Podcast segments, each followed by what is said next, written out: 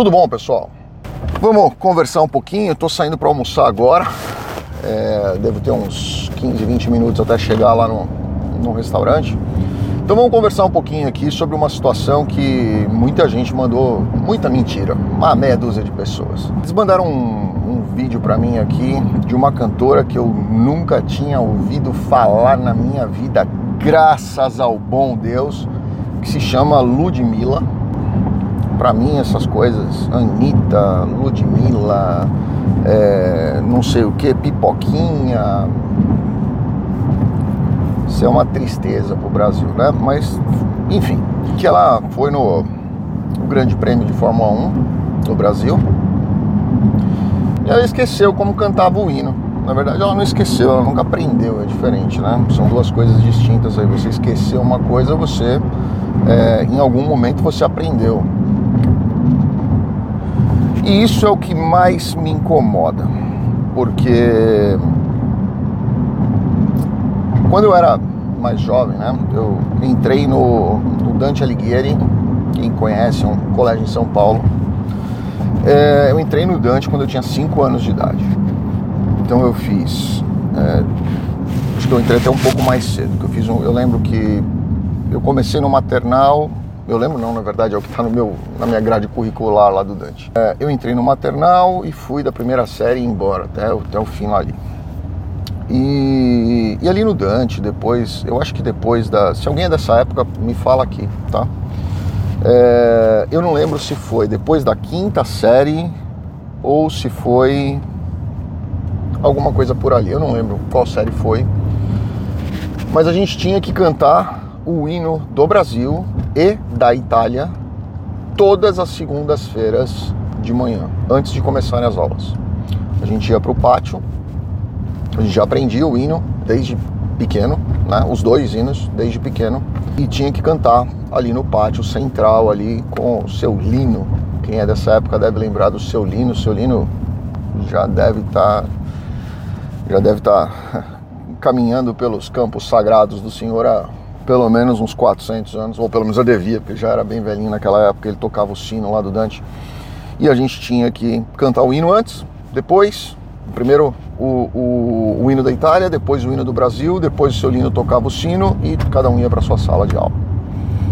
E isso foi por muitos anos, se eu não me engano, 13 anos. Toda segunda-feira de manhã era a mesma coisa.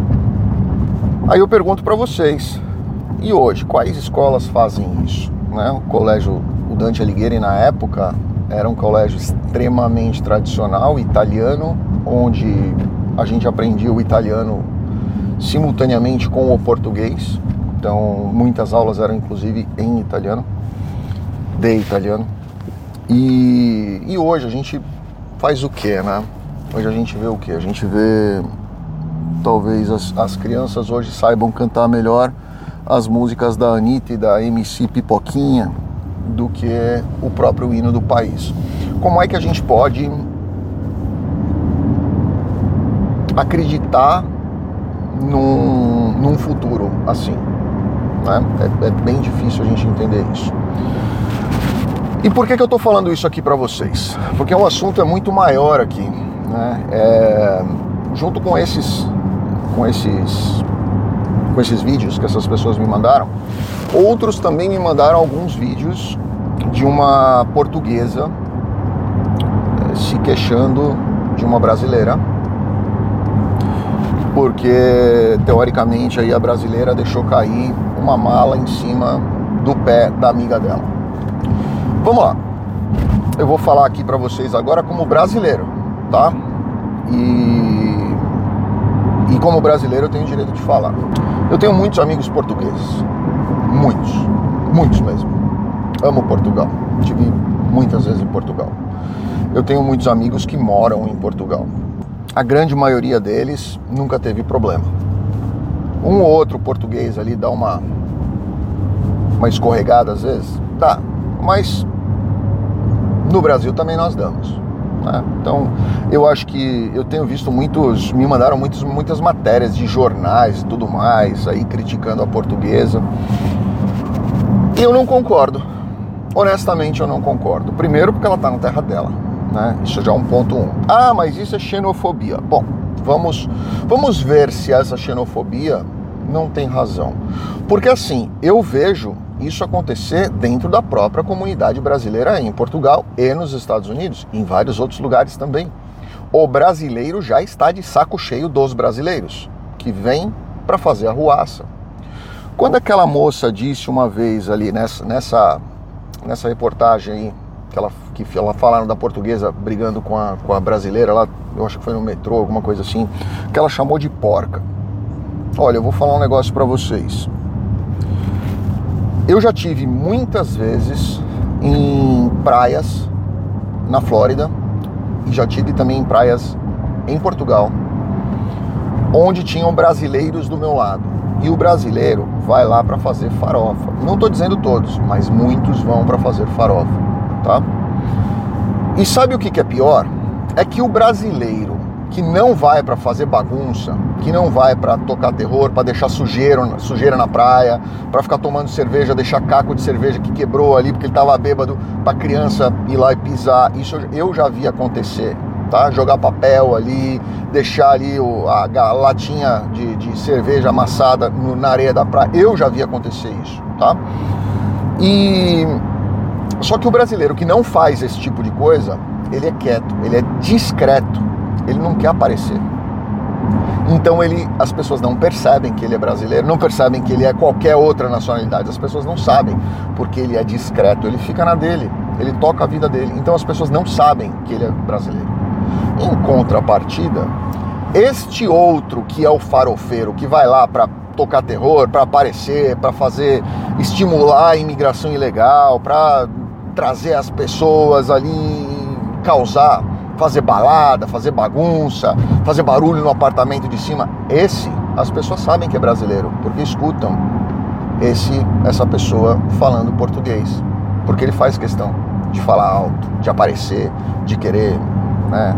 Ah, eu tô, eu tenho direito. Você não tem direito. Você não tem direito. Você, primeiro, você não está no seu país. Segundo, porque você está invadindo o direito do outro. Quando você invade o direito do outro, você perde o seu direito. Né? Então eu entendo aí o que essa portuguesa falou, porque muitas vezes eu mesmo já tive vontade de dizer o que ela, o que ela disse ali de, de raiva. Não estou dizendo que ela falou isso de uma forma justa para aquela brasileira específica. Eu nem sei quem ela é, tá? Não sei quem ela é, não vi o que aconteceu. Mas eu estou dizendo para vocês que essa portuguesa ela pode ter externado algo que já estava machucando dentro dela há muito tempo. E poderia ser eu o brasileiro ali, que sem querer derrubei uma, uma mochila no pé da, da, da brasileira ali. Ela falou, ai, doeu. E a portuguesa ia vomitar do mesmo jeito, porque ela deve estar de saco cheio desses brasileiros. E eu estou falando só do brasileiro, mas tem de várias nacionalidades, tá? De várias, de várias. Eu estou falando de brasileiro porque eu me sinto no direito de falar de algo que diz respeito a mim e que me atinge diretamente também como brasileiro. E isso perturba não só os portugueses, isso perturba os brasileiros também, como me perturba aqui nos Estados Unidos. Esse tipo de comportamento da comunidade. E aí a gente começa a ver o nosso querido Dino, né?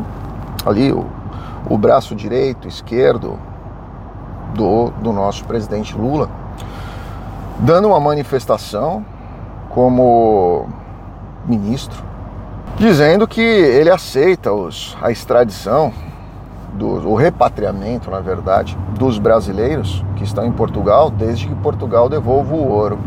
Primeiro, é vergonhoso, como advogado, ouvir uma declaração dessa de um ministro. Vergonhoso vergonhoso, deplorável. Eu honestamente acho que é, merecia aí uma nota de censura da OAB. Honestamente. Se eu fosse presidente da OAB, eu já tinha enfiado uma nota de censura nisso. Pelo menos para me dizer, olha, eu não concordo com isso aqui. Segunda coisa, dentre as muitas asneiras que o Dino já falou, e o pior é cogitado ainda para ir para o Supremo.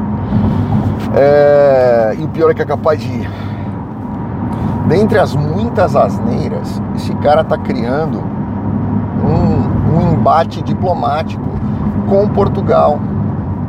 E aí eu volto a dizer para vocês o que eu falei há vários vídeos atrás, mês passado, retrasado, se eu não me engano, que o Brasil ia tomar sanção. E muita gente dizendo, vai nada, o Brasil é demais, o Brasil é ótimo.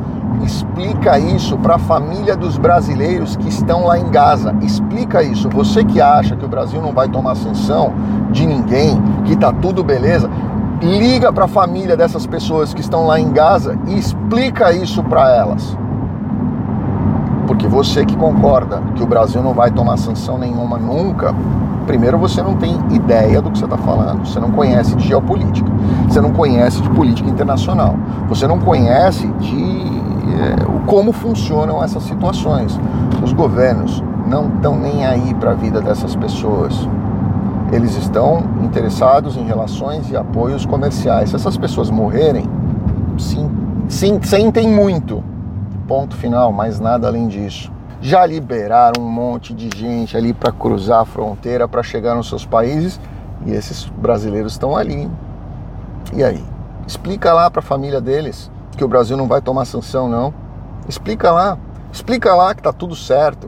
Que hoje a, a, a política internacional do Brasil tá ótima com China, Irã, tudo BRICS aí, Rússia, né? Tudo, tudo BRICS. Tudo BRICS. E tá tudo ótimo para todo mundo. Economia bombando. Tá bombando? Então vamos lá.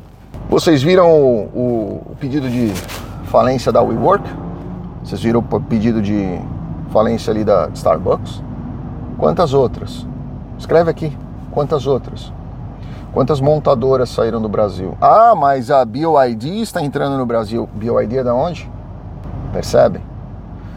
Nós estamos caminhando para um, um ponto em que a volta vai ser muito difícil. Muito difícil. E aí, nós colocamos num, num evento internacional que tem se mostrado aí um dos principais eventos esportivos do mundo, que é a Fórmula 1. A gente coloca quem para cantar ali? Um, algum uma criança, uma, uma sei lá, uma banda de da sei lá, da, da pai ou alguma coisa que tenha aí um, uma relevância né, emocional, social e tudo mais. Não, colocamos quem? A Ludmilla. Acho que com a música Senta no Copinho, uma coisa desse jeito lá dela, né? Não sei, me falaram isso também, não sei. Não. Graças a Deus eu não escuto essas, esses lixos. E não, dentro da minha casa também não permito que toquem esses lixos. Então, pergunto a vocês, né? Vocês hoje, quando dizem que você é brasileiro, você sente orgulho disso? Na minha época eu sentia, né? Na minha época eu, eu, eu sentia de verdade. Eu, eu via realmente a. É difícil até dizer isso para vocês. Né? Eu, via a, a chance da gente seguir para algum lugar, né? Eu escutei muitas vezes, como eu já falei aqui, que o Brasil era o país do futuro, um futuro que para mim cada vez chegava menos, né? Tava mais distante. Mas hoje, com isso que eu vejo acontecer e com as, os absurdos que eu vejo acontecendo no Brasil, honestamente eu digo para vocês, eu não consigo enxergar 2026. É muito difícil dizer como o Brasil estará em 2026. Deixa aqui embaixo o que você acha disso aí. Grande abraço, fiquem com Deus. Obrigado.